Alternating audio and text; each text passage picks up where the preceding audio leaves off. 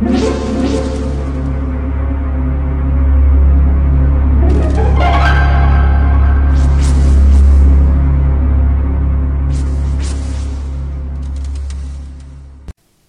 家好，我是小依依，欢迎收听一分钟破。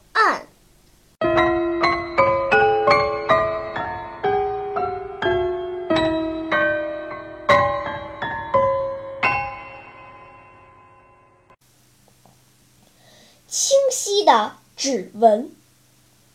露丝是一位畅销书作家。但她并没有赚到很多钱，因为当初出版商玛丽小姐用低廉的价格买下了书的版权。有一天，警察局的汤姆斯局长告诉露丝，玛丽两天前在公寓被害，残忍的凶手对准他连开了十枪，玛丽当场身亡。根据调查，当天晚上和玛丽接触过的人只有露丝、印刷厂负责人卡罗和玛丽的前夫刘易斯。警方把他们都请到警察局协助调查。露丝听到了发生这样的悲剧，吓得哭了起来。她说：“当天晚上八点钟左右。”他去过玛丽那里，两人讨论了重新签订版税合同的事情。玛丽还倒了一杯冰镇饮料给他喝。大约五分钟后，他就离开了。卡罗则很激动地表示自己完全是无辜的。他说，他当天在八点钟左右去过玛丽家。准备向玛丽讨回拖欠印刷厂的费用，可玛丽只礼貌地给他倒了杯冰镇苏打水，根本不谈还钱的事情。他一怒之下就骂骂咧咧地离开了。楼下看门的老头能证明这一点。刘易斯虽然因为财产问题和玛丽离婚。可是离婚后，他们还是好朋友。听到玛丽被害的消息后，刘易斯悲痛欲绝。他回忆说，那天晚上玛丽的情绪很不好，他喝了杯白开水，安慰了她几句后就离开了。想不到竟然发生了这样的悲剧。说到这里，刘易斯难过的哭了起来。听完三个人的陈述后，汤姆斯局长很茫然。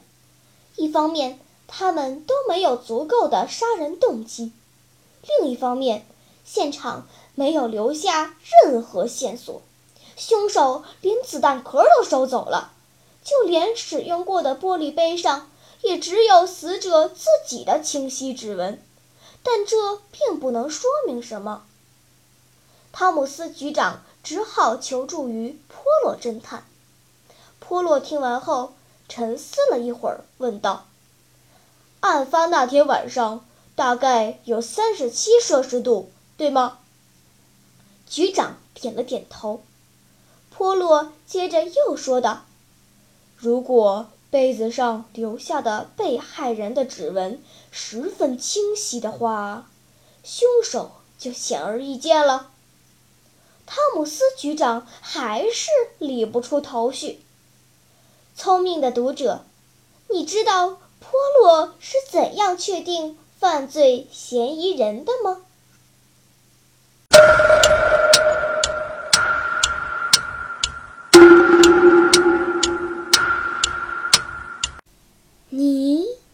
出答案了吗？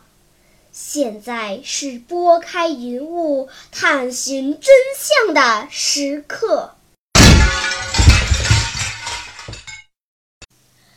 原来，根据口供，露丝和卡罗喝的都是冰镇的，而刘易斯喝的是白开水。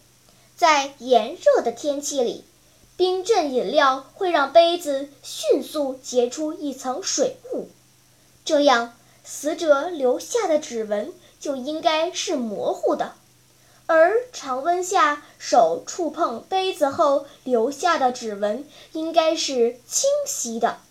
所以，死者最后见的人是刘易斯。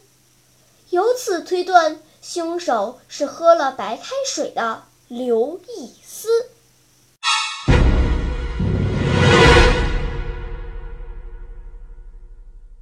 好了，今天的推理结束了。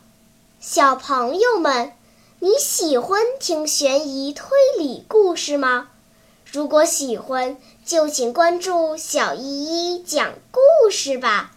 在喜马拉雅 FM 上，我将为你呈现更多谜一样的故事。